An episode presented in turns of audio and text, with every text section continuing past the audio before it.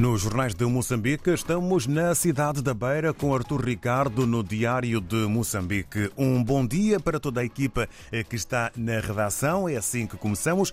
E Artur Ricardo, vamos lá então a saber o que podemos ler. Muito bom dia. Na sua edição de hoje, o Jornal Diário de Moçambique destaca os seguintes temas.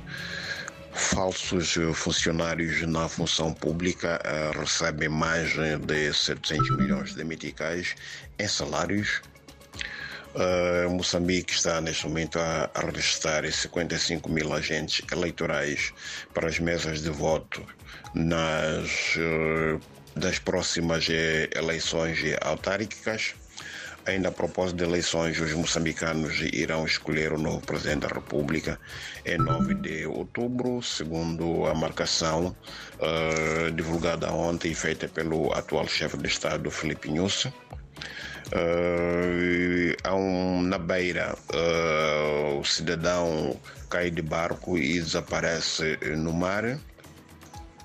Ainda na cidade da Beira, uh, o atraso na entrega de bens uh, solicitados no âmbito do projeto Mais Peixe Sustentável está a irritar os pescadores artesanais.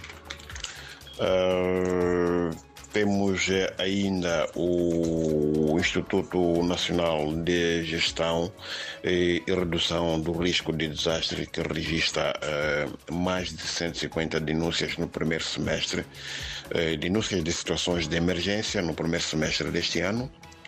Uh, temos na província de Manica o resgate de 204 raparigas de uniões prematuras. Uh, na província de Gaza temos o setor da agricultura que aloca uh, drogas para combater ratos uh, que devastam extensas áreas agrícolas.